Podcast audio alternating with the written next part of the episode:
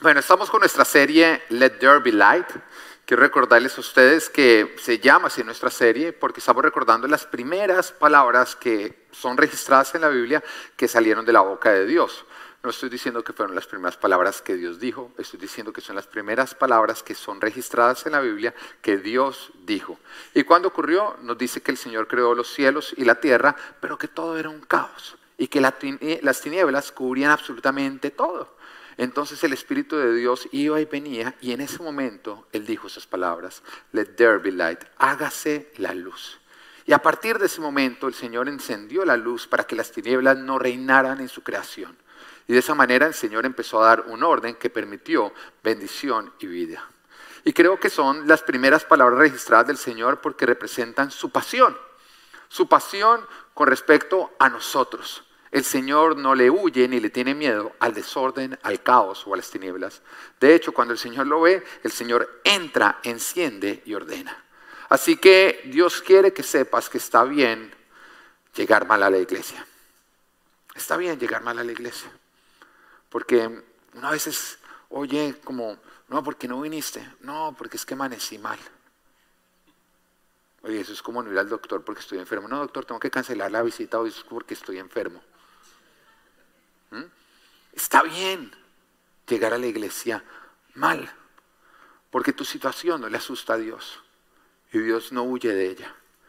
Y si tú le permites al Señor, Él va a entrar, Él va a encender la luz, Él va a dar orden, Él va a disipar todas tinieblas y va a empezar a producir bendición en ti. Pero una vez el Señor lo hace, Él nos va a usar a nosotros como carta de presentación, para a través de nosotros presentarse a otros. Dios quiere usar lo que está haciendo en tu vida para poderlo hacer en la vida de otras personas. Porque lo que Dios hizo en tu matrimonio, no solamente Dios lo quiere hacer en tu matrimonio, lo quiere hacer en el matrimonio de todas las personas que te rodean. Lo que Dios ha hecho en cada área de tu vida, el Señor lo quiere hacer en la vida de todos los que están alrededor tuyo. Es por esta razón que Let There Be Light no solamente nos habla de lo que Dios hace en nosotros, sino más bien de un propósito que también Dios tiene con cada uno de nosotros tiene que ver con nuestro llamado. Y en Mateo 5:13 Jesús lo presenta de esta manera. Dice, ustedes son la sal de la tierra. Ustedes son la sal de la tierra, pero si la sal se vuelve insípida, ¿cómo recobrará su sabor? Ya no sirve para nada, sino para que la gente la deseche y la pisotee. Mira cómo Dios nos llama a nosotros a ser sal, pero nos advierte que la sal tiene que tener sabor, tiene que cumplir su función. Porque cuando nosotros como creyentes no cumplimos nuestra función, entonces terminamos siendo pisoteados y desechados por las personas, por el mundo. Un cristiano que no está viviendo su propósito es un cristiano que lastimosamente es pisoteado por el mundo. Y si tú te estás sintiendo pisoteado, es tiempo de que tú digas, ¿será que estoy siendo sal o será que he dejado de ser sal? Porque donde tú no te paras a ser sal, tú te estás parando para ser pisoteado. ¿Lo estás entendiendo? Pero ahora quiero que vayamos más allá para entender qué significa ser sal o cómo sé si estoy siendo sal. Y es justamente lo que vamos a estar hablando en el día de hoy. Esto es, para los que les gusta anotar, let there be light, sal del mundo. Sal, eso es lo que Dios nos dijo, que somos la sal del mundo, ¿no? Pero que también sal, gas del mundo, amén. Tenemos que ser diferente. Porque la sal, a diferencia de la arena, tiene sabor. Amén. Entonces, lo primero que hace la sal es que, punto número uno, la sal da sed. La sal da sed. Cuando otras personas pasan tiempo contigo, se debe desarrollar sed en cada uno de ellos. Porque uno de los efectos de la sal, cuando tú consumes algo salado, es que te produce una sed que tú simplemente necesitas beber. Ahora Jesús se presenta a la mujer samaritana como el agua que da vida. A mí me, parece, es una de las historias más lindas de la Biblia porque habla de nosotros antes de conocer al Señor. ¿La, ¿La sabes o no? Jesús estaba con sus discípulos, estaba yendo camino, le tocó pasar por una población cercana a Samaria, él se quedó en ese momento en un pozo mientras que sus discípulos se adelantaron a conseguir alimento. De pronto apareció una mujer con fama de pecadora y esta mujer llegó a la hora más calurosa del día a sacar agua del pozo.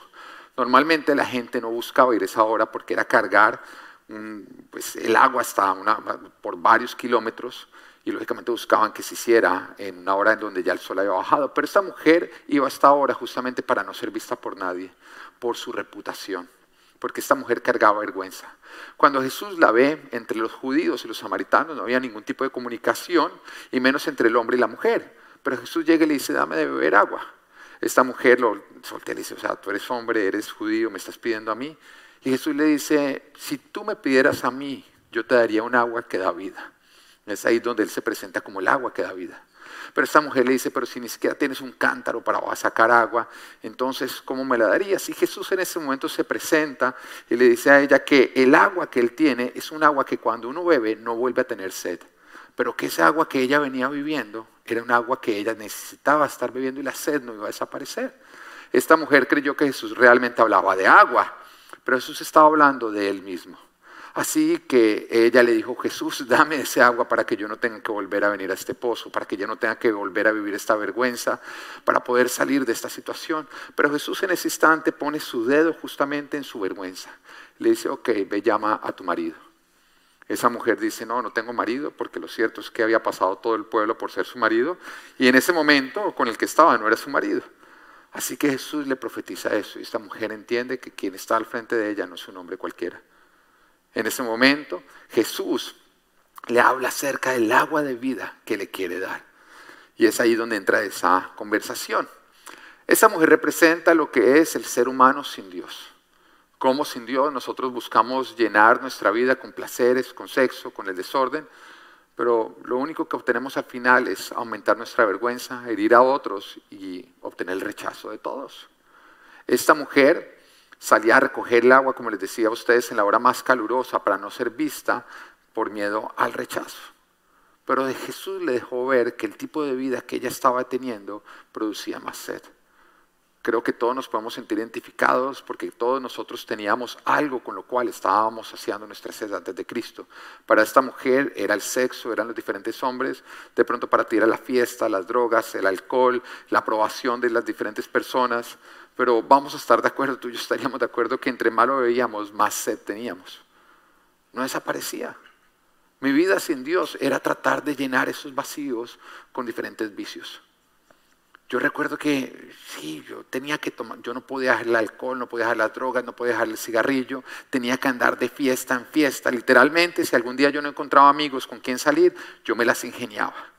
Yo recuerdo una vez, en una oportunidad, no me siento muy orgulloso, que bajé a la portería y le dije al celador, no, es que ya vienen a recogerme, bajé con una botella de trago. Nadie venía a recogerme, no había encontrado con quién salir. Así que ese día me emparrandé con el celador de él.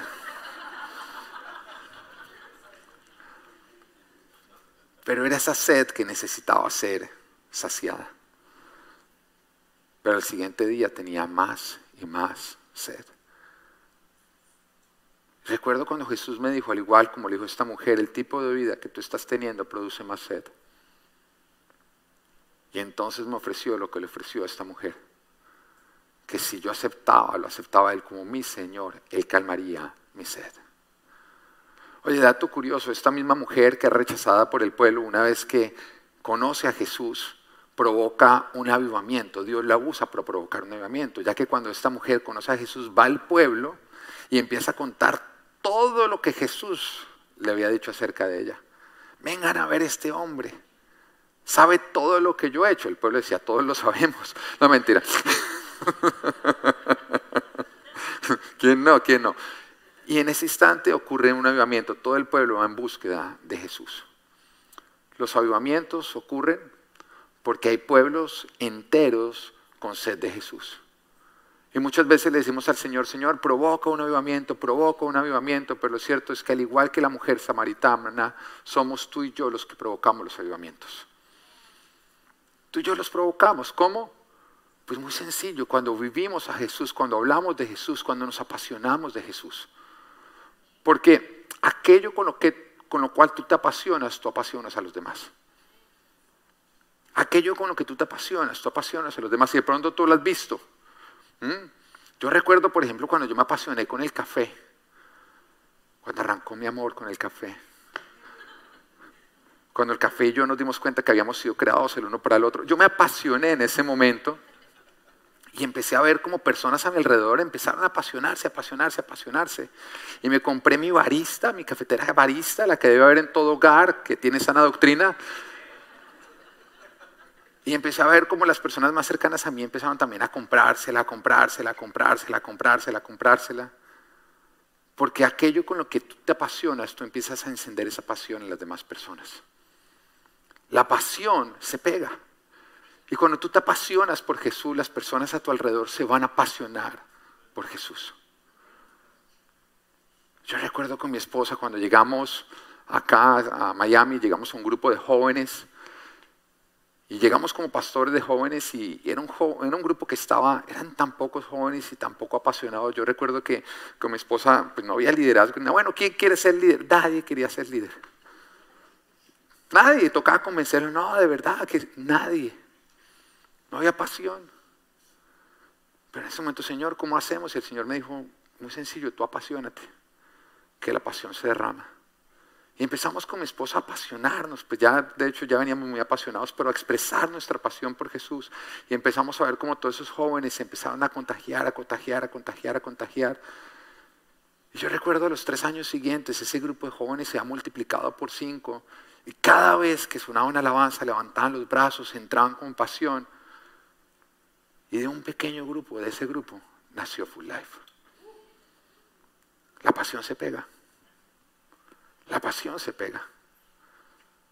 Cuando tú hablas con pasión, cuando tú vives la pasión, tú enciendes a otros en pasión. Y esta es una verdad tanto para lo bueno como para lo malo. Pero hoy te quiero preguntar, ¿estás siendo sal? O sea, ¿estás viviendo tu pasión con Jesús? ¿Estás hablando de lo que Jesús ha hecho en tu vida? ¿Estás encendiendo a otros con tu pasión de Jesús? ¿O estás siendo insípido en medio de tu familia y del medio donde Dios te ha puesto? Porque cuando tú no te apasionas por Jesús, tú eres pisoteado por el mundo. Eres pisoteado y eres echado afuera, porque eres sal que no tiene sabor. Has perdido el sabor. Estás invitando personas a venir a la iglesia. Estás contándoles lo que Jesús hizo por ti, porque es que hay muchos que dicen, no, es que yo todavía no puedo predicar porque todavía no sé la suficiente Biblia. Tú sabes tu historia. Tú sabes tu testimonio. Cuéntale lo que Jesús hizo por ti. Haz como esta mujer. Esta mujer no llegó a decirle, venga, todos reúnense porque de acuerdo a todo lo que es. Eh", y empezó teológicamente a explicar. No, ella no hizo nada al respecto. Ella ni siquiera levantó una alabanza. Ella simplemente empezó a contar lo que le había ocurrido con Jesús. Su historia. Pero estás contando tu historia o la estás callando. Te voy a decir algo, no, no, no te disculpes por hablar de lo que te apasiona.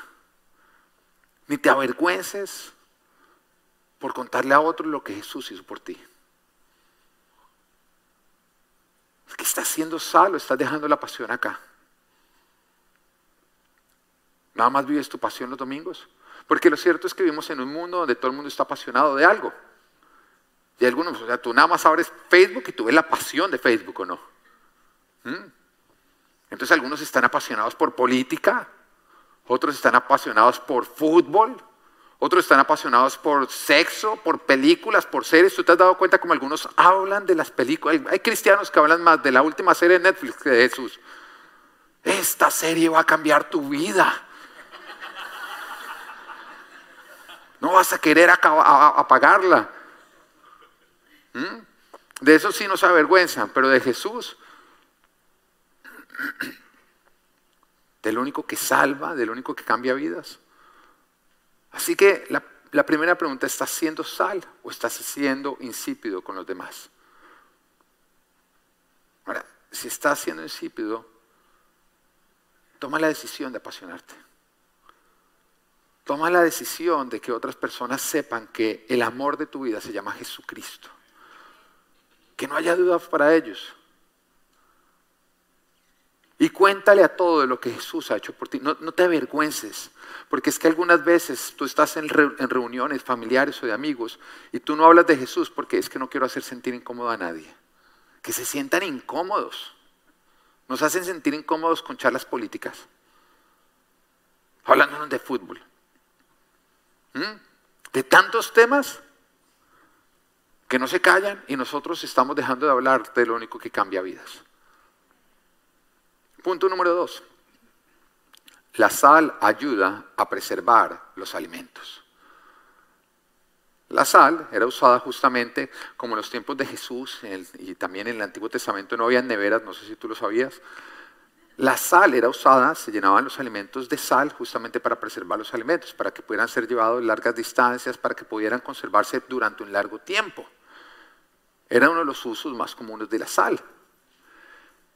Y cuando tú miras la palabra donde se habla de todas las ofrendas que se ofrecían a Dios, decía que no se podía hacer uso de levadura, porque la levadura tenía un símbolo de fermentación, de decadencia.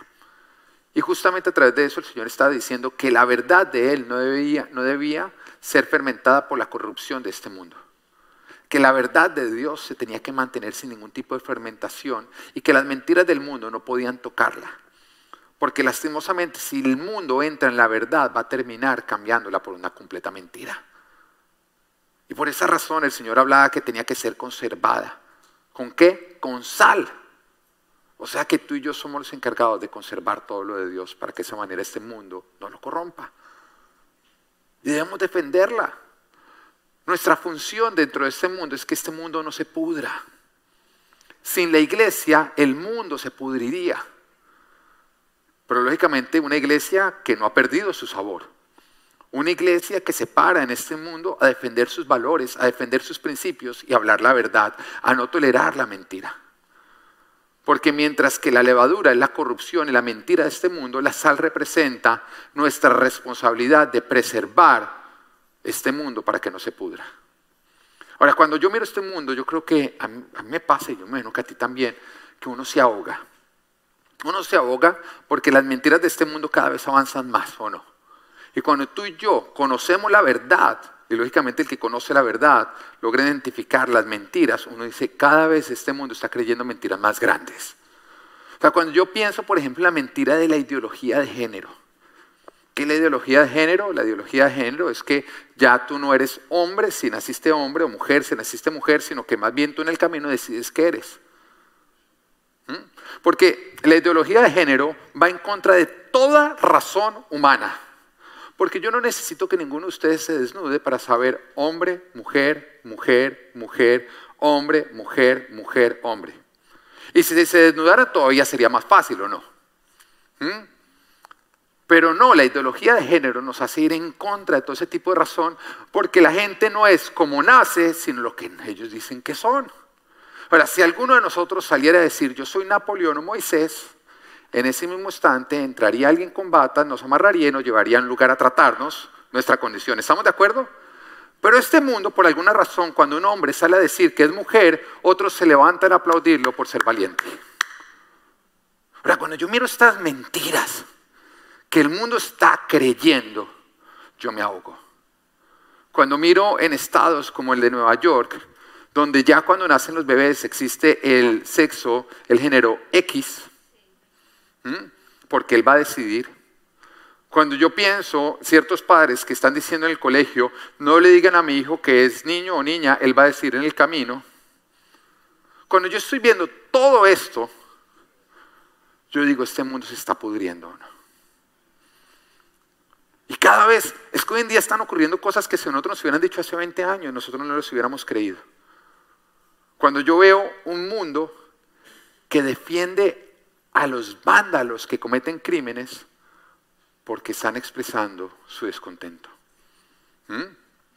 Pero al mismo tiempo condenan a las autoridades que dan orden porque es que están haciendo exceso de fuerza. Oiga, uno tiene que ser muy bestia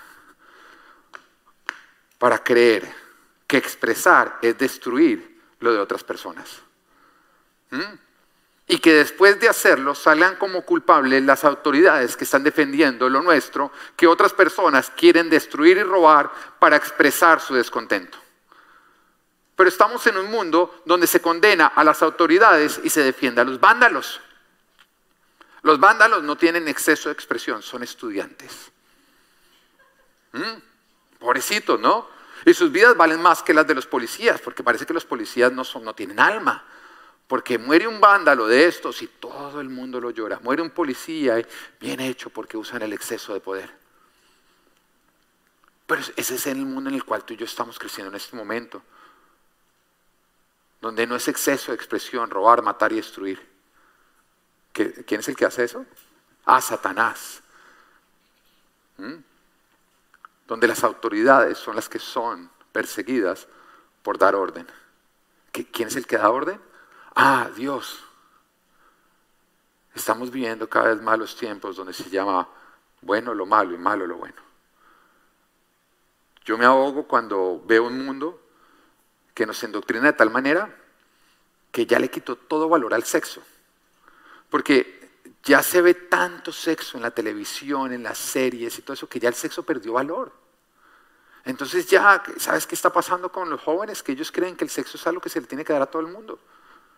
No tiene ningún valor. Ya, lo que es tu cuerpo se perdió todo pudor. ¿Qué importa si te ven? Ya no es decoroso guardarlo. Ya es expresión mostrarlo. Y cuando yo hablo con nuestros jóvenes, a mí me asusta porque a ellos les están diciendo, pues yo estoy diciendo a jóvenes de 12 años, 13 años, les están diciendo que a las niñas que entre más hombres ya se acuesten, más valiosas son. O sea, cada hombre, yo no te estoy diciendo de, otros jóvenes de otros lados. Lastimosamente te estoy hablando de tus hijos. Lastimosamente es de quienes te estoy hablando. Porque cuando compartimos con ellos nos damos cuenta que esas son las mentiras que ellos están recibiendo. Donde creen que si se acuestan con muchos hombres las niñas van a tener mayor valor. Entonces cada hombre con quien se acuestan es como un trofeo. Es un trofeo. Ahora, la razón a mí me dice que lo exclusivo es lo valioso, pero el mundo me dice que no, que lo valioso es lo común. Pero este es el mundo en el que estamos viviendo, un mundo que cada vez va más camino a pudrirse. Me ahoga un mundo donde llaman maltrato animal el hacer uso de animales para experimentos que puedan salvar vidas de hombres. Pero aplauden cuando se aprueban las leyes del aborto, porque se están defendiendo los derechos de la mujer. ¿A, ti no te asusta eso? Que tiene más valor la vida de un conejo que la de un bebé. Ese es el mundo donde estamos. La otra vez yo recuerdo que me fui a pescar y, entre la pesca pescamos un tiburón. Ahora, tú pescar un tiburón, eso, tiene que ir a Instagram o Facebook o no. Eso es dentro de las políticas de Facebook, son de las cosas que tienen que postearlo. Oiga, y yo posteo, como saqué el tiburón, eso es wow. Y entonces en eso, torturador de animales. Oiga, y el que lo escribió trabajaba en Pez Control. Yo,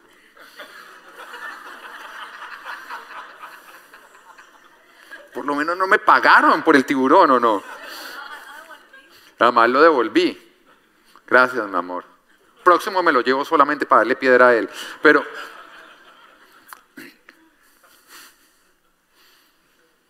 Me ahoga el mundo donde estamos que saca a Doctor Zeus de las escuelas, pero mete travestis para que le lean a nuestros hijos.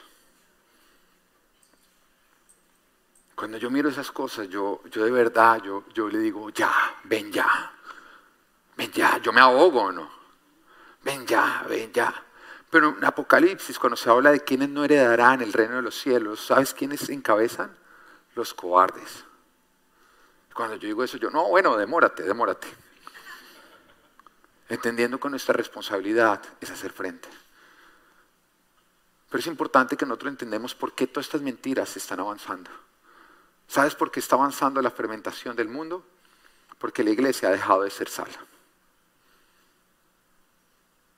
La fermentación del mundo está avanzando porque la iglesia ha dejado de ser sal.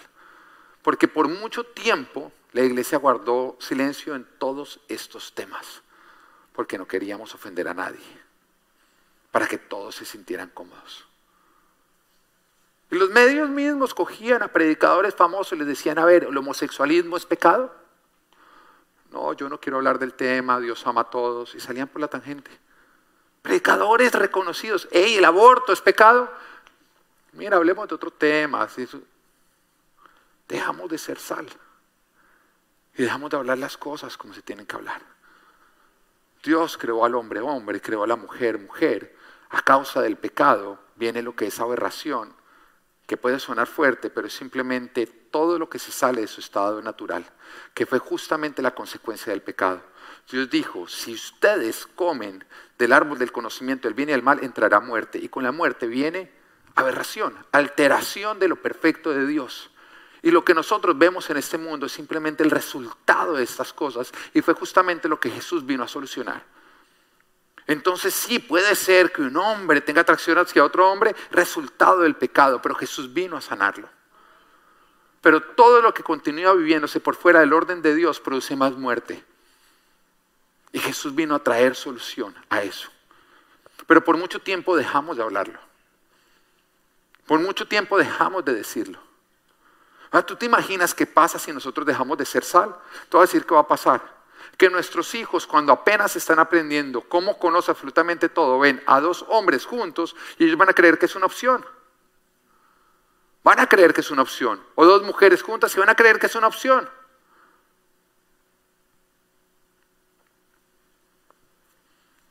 Pero en la iglesia estamos callados porque no queremos ofender a nadie. Nos hemos vuelto insípidos. Y por eso estamos siendo pisoteados. Por eso, con el silencio viene después demandas porque los pastores no casamos a personas del mismo sexo, demandas contra el pastelero que no le hizo el pastel a alguien porque era alguien del mismo sexo, demandas, demandas, demandas, demandas, demandas, demandas, demandas, y cogemos y le decimos a Dios, ¿por qué nos está pisoteando este mundo? Y el Señor dice, muy sencillo, porque dejaron de ser sal. Porque ustedes dejaron que avanzara lo que se está pudriendo. Mientras que la levadura avanza, nosotros estamos siendo pisoteados. Y fue lo que Jesús dijo correría si nosotros perdíamos el sabor. Ahora, yo no te estoy diciendo que salgas por Facebook, yo te estoy diciendo que arranques en casa. Arranca en casa defendiendo los principios de Dios. Arranca en casa dejándoles saber a tus hijos que ahí se honra de Dios, se honra su orden, que Jesús vino a salvarnos y que el mundo que está afuera está yendo a la perdición y que por eso es importante Jesús. Háblale a tus hijos de que hombre y mujer fue lo que Dios creyó, creó y que ese es el matrimonio que se debe honrar, que todo lo demás está en contra de la voluntad de Dios. Háblale a tus hijos, sé enérgico en dejar saber y defender la verdad. Somos sal cuando defendemos la verdad, cuando defendemos los valores bíblicos, cuando la familia la defendemos según el orden de Dios, cuando no toleramos la mentira. Pero no somos sal cuando lastimosamente muchos cristianos están tomando la posición no de Jesús, sino de Pilatos que es que cuando se levanta la mentira y la verdad, ellos se lavan las manos. Porque hay muchos que sus propias familias no saben cuál es su posición con respecto a estos temas. Porque guardan silencio para llevársela bien con todo el mundo. Eso es lo que quería Pilatos, ser amigo de todos, porque era un político. La política consiste en voy a agradar la mayoría para que la mayoría voten por mí. En eso consiste la política o no. Un político no te quiere decir la verdad. Un político está buscando qué es lo más popular para esa manera obtener más seguidores. Ahora, que tú veas el cristianismo como un político, no, la debemos vivir como Jesús, dispuestos a defender la verdad, aun cuando eso no signifique ser odiado por la mayoría. Pero yo quiero preguntar, ¿estás haciendo sal en tu propio círculo? o estás siendo Pilatos? ¿Eres de los que te lavas las manos con esos temas? ¿Y sabes qué? ¿Sabes, ¿Sabes qué es lo que pasa? ¿Sabes cuál es la mentira que se mueve detrás de aquellos que tienen ese espíritu de Pilatos? El amor. Es que toca amar a todo el mundo, toca amar a todo el mundo. El amor sin verdad no es amor, es hipocresía, es una payasería. Porque cuando tú amas a alguien, tú le hablas la verdad, la verdad que da vida. Pero cuando tú ves a alguien yendo al precipicio y tú no, por amor dejémoslo caerse, absurdo o no. Pero hay muchos que lo están haciendo no por amor al resto, sino por amor a su propio ego. Y tú tienes que amar a Dios por encima de todo y al prójimo como a ti mismo. ¿Tú quieres saber cuál era otro uso de la sal? Después de que se conquistaba un campo enemigo, se echaba sal para hacer ese campo infértil, para que ya el enemigo no pudiera cosechar en esos campos, en otras palabras, para que se mantuviera débil. Y mira lo curioso, el diablo no puede dar fruto donde hay cristianos que no toleramos sus mentiras, sino defendemos su verdad. Todo campo que los cristianos conquistamos y le arrebatamos al enemigo, toca echarle sal. Donde decimos, en este campo no va a volver a crecer la mentira de Satanás.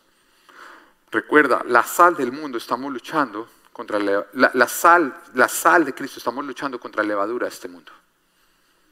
Y cada vez que tú conquistas algo, tienes que echar sal alrededor para que esa levadura no entre en tus hijos, en tu casa, en tu empresa y en ningún lugar. Pero un cristiano que tolera a Satanás es un cristiano que es conquistado por Satanás. Ahora, recordemos la historia de Sodoma y Gomorra. El Señor va y va donde Abraham, su amigo, y le cuenta, mira, estoy por destruir Sodoma y Gomorra porque la verdad es que lo que está ocurriendo en esos lugares es terrible. Eran lugares que se han completamente apartado de Dios, que vivían inmoralidad sexual, un desorden, no lejos de lo que estamos viendo hoy en día. De pronto ellos se hubieran escandalizado un poco, ¿no? Pero un desorden, un desorden, el Señor dijo, ya no más. Eso, lo que está ocurriendo allá, eso produce muerte, produce destrucción. Así que el Señor le dijo, voy a destruir a Sodoma y Gomorra. Y en ese momento Abraham, que sabía que su sobrino vivía allá, había sido criado por Abraham como su propio hijo, llega y le dice, no, no, Señor, pero, pero no está bien que tú mates tantos justos como pecadores. Y qué tal que haya 50 justos. Si el Señor le dice, mira, si hay 50 justos, yo, yo los, voy a, los voy a salvar, no lo voy a hacer. Entonces Abraham empieza a decir, bueno, si no son 50, si no son menos, y así empieza a negociar con el Señor hasta que llega a 10, 10 justos. Y el Señor le dice, mira, si hay 10 justos, no voy a destruir a Sodoma y Gomorra. Con 10 justos yo no voy a destruir esas poblaciones. ¿Tú sabes por qué el Señor decía que si habían diez justos, Él no hubiera destruido? Porque Él decía, si hay sal, hay esperanza. Si hay sal, hay esperanza. Lastimosamente, cuando el Señor envía a los ángeles a Sodoma y Gomorra, sí encontraron sal. Porque cuando entraron los ángeles, sale Lot y los lleva a su casa, los atiende, y decían ellos, ah, hemos encontrado sal. Pero cuando llegó toda la población a violar a los... Si no sabe la historia, más o menos acá te la voy contando, aunque quería leer tu Biblia. Llegaron y rodearon todos los habitantes, rodearon la casa donde ellos estaban comiendo y golpearon y dijeron, hey, hey, Lot, necesitamos que saques a, los que tienes adentro, que les vamos a dar una bienvenida al estilo Sodoma, trencito.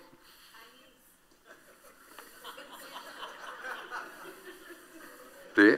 Sabes que acá somos muy amorosos, de hecho muy amorosos, todos los sí, todos sí, muy amorosos, sácalos, que no, una violadita comunal acá a ellos. Ahora, si tú te escandalizas es porque no lo has leído en la Biblia, ahí lo dice. ¿Mm? Y entonces en ese momento Lot salió y dijo, no voy a tolerar esto, voy a hacer sal, más bien les entrego a mis hijas para que las violen.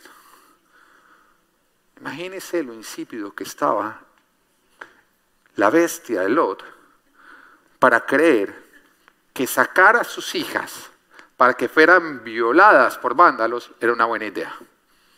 Mire, ni en nuestros países latinos se les ha ocurrido esto con todas estas revueltas. Se ha vuelto insípido. En otras palabras, él ya había sido transformado. La levadura ya había llegado a su corazón, a su propia familia. Y por esa razón el Señor dice, tenemos que destruir. Ahora le salva la vida de ellos y le dice a Lot y a su esposa, le dice, vete con tus hijas, váyanse todos y huyan sin mirar atrás. Huyan sin mirar atrás. Y nos dice que cuando iban huyendo, la esposa de Lot volteó a mirar como diciendo, la levadura ya estaba muy avanzada en ella. Así que ella quedó en una estatua de sal, en una estatua insípida.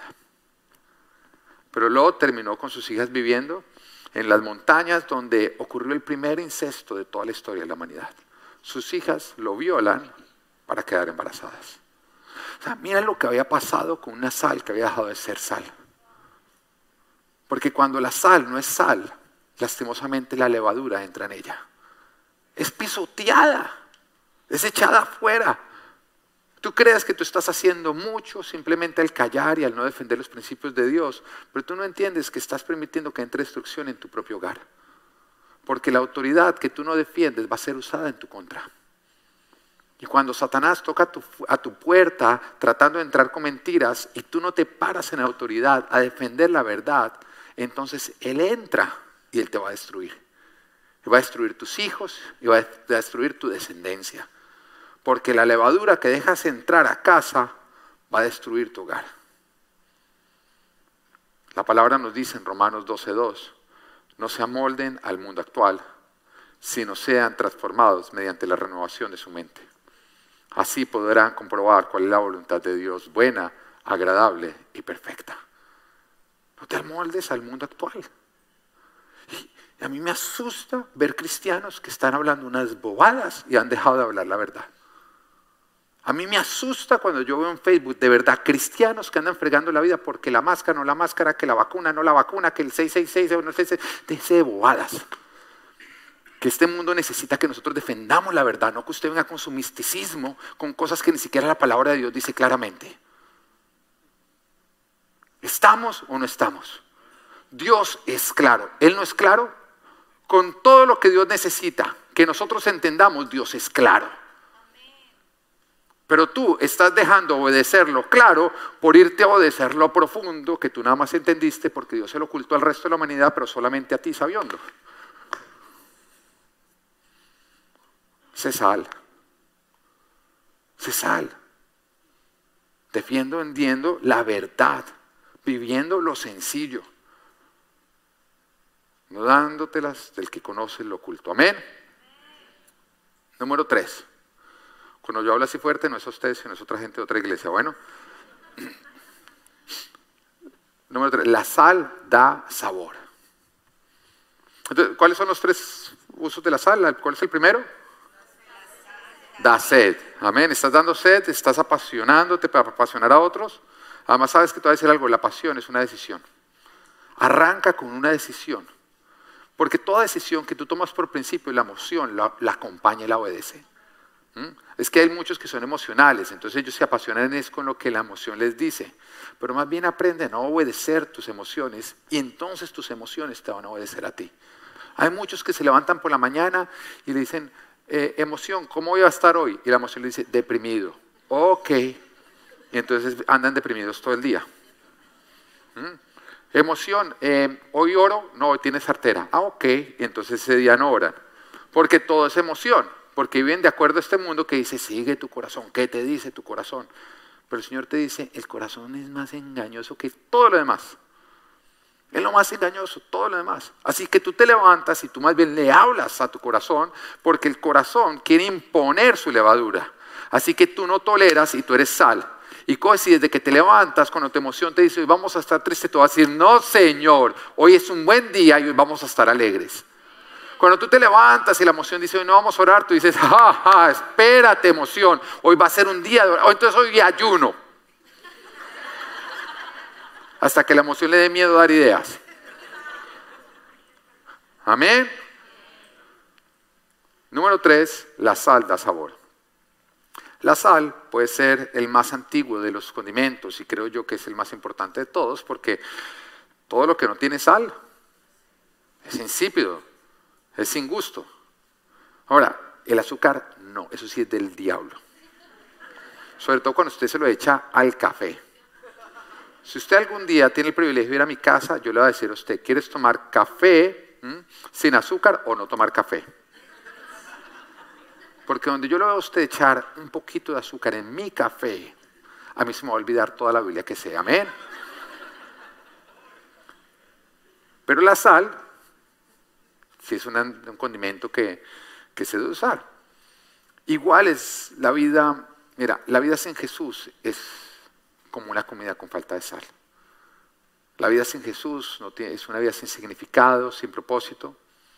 Y por eso el hombre sin Cristo anda en búsqueda de llenar sus vacíos, de encontrar propósito, de encontrar significado.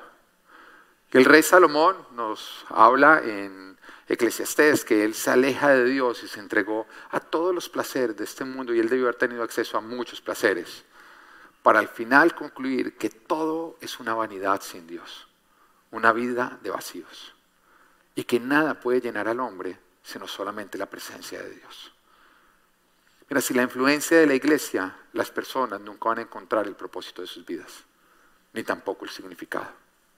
Y por eso hay tanta gente deprimida, porque la gente no tiene propósito. Si no, tú no tienes un propósito para vivir, ¿por qué vives? Y la iglesia somos esa influencia para dejarle saber a las personas que todos nosotros nacimos a propósito, con propósito y para un propósito. Hoy, Dios quiere que sepas que tú naciste a propósito, por propósito y para un propósito. Tú no eres un accidente. De pronto eso fue lo que te dijeron. Sí, de pronto tus papás te dijeron, usted fue un abrazo que terminó mal.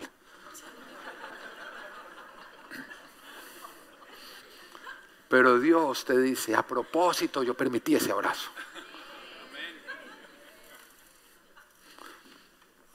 Tú no fuiste sorpresa para Dios. De pronto tus papás, no, usted ya el gol que me metió su papá. De pronto tú te llamas Gol Rodríguez, pero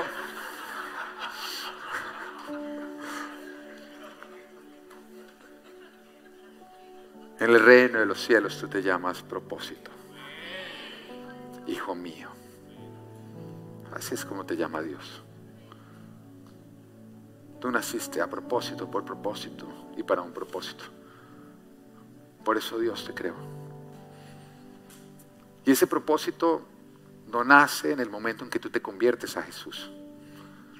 Ese propósito no nace en el propósito, en el momento en que tú naciste, ni tampoco en que tú fuiste engendrado.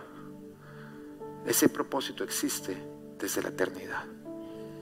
Desde la eternidad Dios ya te había pensado, ya te había visto, ya te había planeado. Desde la eternidad, Dios con ansias esperaba a que se manifestara su gloria a través de tu vida. Tú eres tan valioso para Dios. Entre todo lo creado, eres valioso para Dios. Y en Él encontramos nuestro propósito. Pero es por eso que debemos ser sal. Porque si la influencia de los hijos de Dios, este mundo, las personas de este mundo nunca van a encontrar su propósito ni su significado. En la historia del hijo pródigo, que nos habla de un hijo que creció en la casa de su padre junto con su hermano mayor y que a cierta edad le dijo, papá, yo quiero que tú me des toda mi herencia yo quiero vivir a mi manera. Y tomó la parte de su herencia y se fue a vagabundear, a vivir placeres y a derrochar su dinero. Pero siempre que tú derrochas lo de Dios vas a terminar sin nada. Así que después de pasar un tiempo terminó al punto en que no tenía con qué comer, entonces empezó a trabajar alimentando cerdos. Y el cerdo es un animal que es inmundo para el judío. Pero cuando él alimentaba algo inmundo, él miraba la comida de lo inmundo y decía, ¿cómo quisiera llenarme mi barriga de este alimento? Y en ese instante pensó en la casa de su papá. Y pensó cómo en la, casa de su padre habían jornaleros. Ahora, ¿qué es un jornalero? Es un trabajador que trabaja por su jornal. En otras palabras, es alguien que se tiene por su trabajo y que se le paga un jornal. Entonces el hijo dijo, los jornaleros en la casa de mi padre, que eran personas que ni siquiera vivían en la casa, sino que entraban, trabajaban, comían y se iban, era el más bajo de todos. Dijo, el trabajador más raso de la casa de mi papá come bien. Y él dijo, yo no, yo no merezco ser hijo, pero de pronto mi papá me recibe como jornalero. Y nos cuenta la historia que entonces él se dispuso a volver a la casa y que cuando todavía estaba lejos, pero en la dirección correcta, su padre se levantó y desde allá lo observó y salió corriendo en ese momento a levantarlo. Los hombres de autoridad en la Biblia, en los tiempos bíblicos, no corrían. No corrían porque quitaba lo decoroso de la autoridad. En ese momento era humillarse. Pero ese padre dijo, Él ya viene en la dirección correcta, todavía está lejos, pero viene en la dirección correcta, porque de pronto eres tú, todavía está lejos, pero vienes en la dirección correcta. Y Dios dijo, el resto del camino no lo va a recorrer solo, lo va a recorrer conmigo. Y esa es la gracia, la gracia te alcanza en esa distancia. Y sale el padre corriendo y lo toma y le... Y en ese instante el hijo le dice, papá, he pecado contra ti, contra el cielo, no merezco ser llamado tu hijo, pero, pero sí, sí puedo ser un jornalero. Y me encanta en ese momento la respuesta del papá porque dice, de ninguna manera, no puedes ser jornalero. Porque en la casa de papá tú no vas a ser jamás visto como un jornalero, porque el jornalero se le, se le da valor por lo que hace. En la casa de papá Dios tú siempre vas a ser valorado como hijo, porque al hijo se le valora por lo que es. Y le dijo, tú no vas a ganar tu valor por lo que haces, tú vas a ganar tu valor por quien eres. Cuando te levantes antes de haber hecho nada, ya tendrás el valor. Y si un día no haces nada, no vas a perder tu valor. En la casa de nuestro Padre no somos recibidos como jornaleros. Somos recibidos como hijos. Ahora es común para los hijos pródigos que busquen obtener su valor por lo que hacen. Y es común que tengamos que caer y morir esa mentira, porque hay muchos que llegan y empiezan a servir a Dios y buscan hacer, hacer, hacer para ganar su valor. Pero Dios te dice, deja de intentar ganar tu valor. Tú ya eres valioso, simplemente por ser. Pero cuando tú te has alejado de Dios por tu hacer, tú quieres volver a Él por tu hacer y así no funciona tú puedes volver a Él por su hacer, porque Él ya murió en la cruz por ti, y por tu ser, porque ahora tú eres hijo. El Padre simplemente quiere que disfrutes esa relación que Él te ofrece. Pero estamos llamados a ser sal, a mostrar a este mundo que el propósito solamente se halla en Dios y viviendo en su casa. Y dato curioso, la iglesia es su casa. Y por eso debemos llevar su casa, levantar su casa, construir su casa, para que otros puedan venir y conocer de su propósito y su significado. Ser sal es levantar la casa de papá Dios para que todo hijo pródigo pueda volver a Él. Esto es Let There Be Light. Mundo. Dios estás aquí.